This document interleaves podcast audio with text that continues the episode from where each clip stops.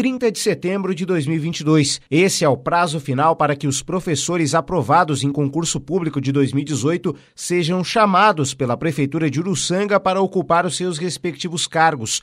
O prazo de chamamento era de dois anos, mas com a pandemia do novo coronavírus houve essa prorrogação.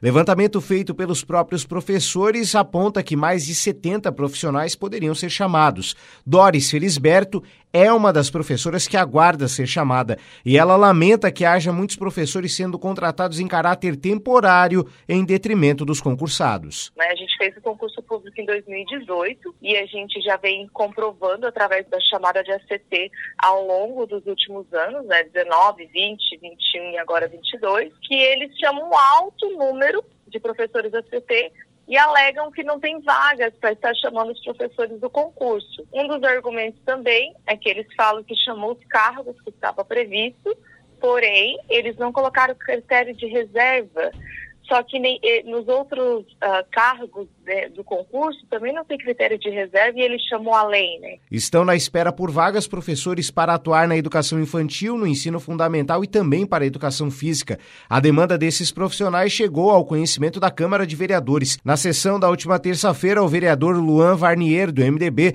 assinou um requerimento cobrando o Poder Executivo para que chame esses professores. A gente tem conversado com a Prefeitura de Uruçanga, né, tem buscado é, com que a prefeitura chame mais profissionais, mas a prefeitura alega que não há mais vagas né, é, para ser preenchidas.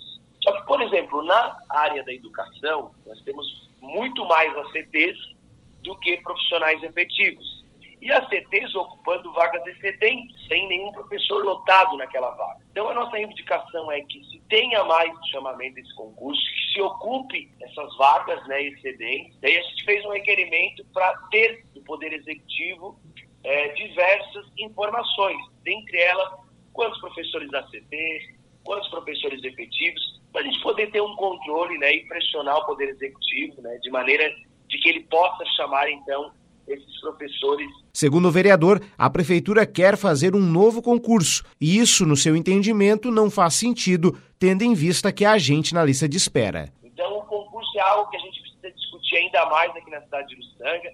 É, inclusive, a prefeitura diz que é, agora pretende fazer um novo concurso, mas para que fazer um novo concurso se tem um vigente até dia 30 de setembro? E se tem pessoas em diversas áreas, na saúde, na educação, na infraestrutura, até mesmo no administrativo, se tem pessoas aguardando. Então não faz sentido, né, Eduardo?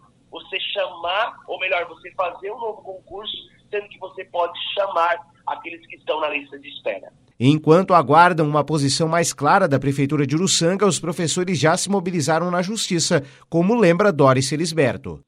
A gente entrou com um processo judicial contra a Prefeitura, né?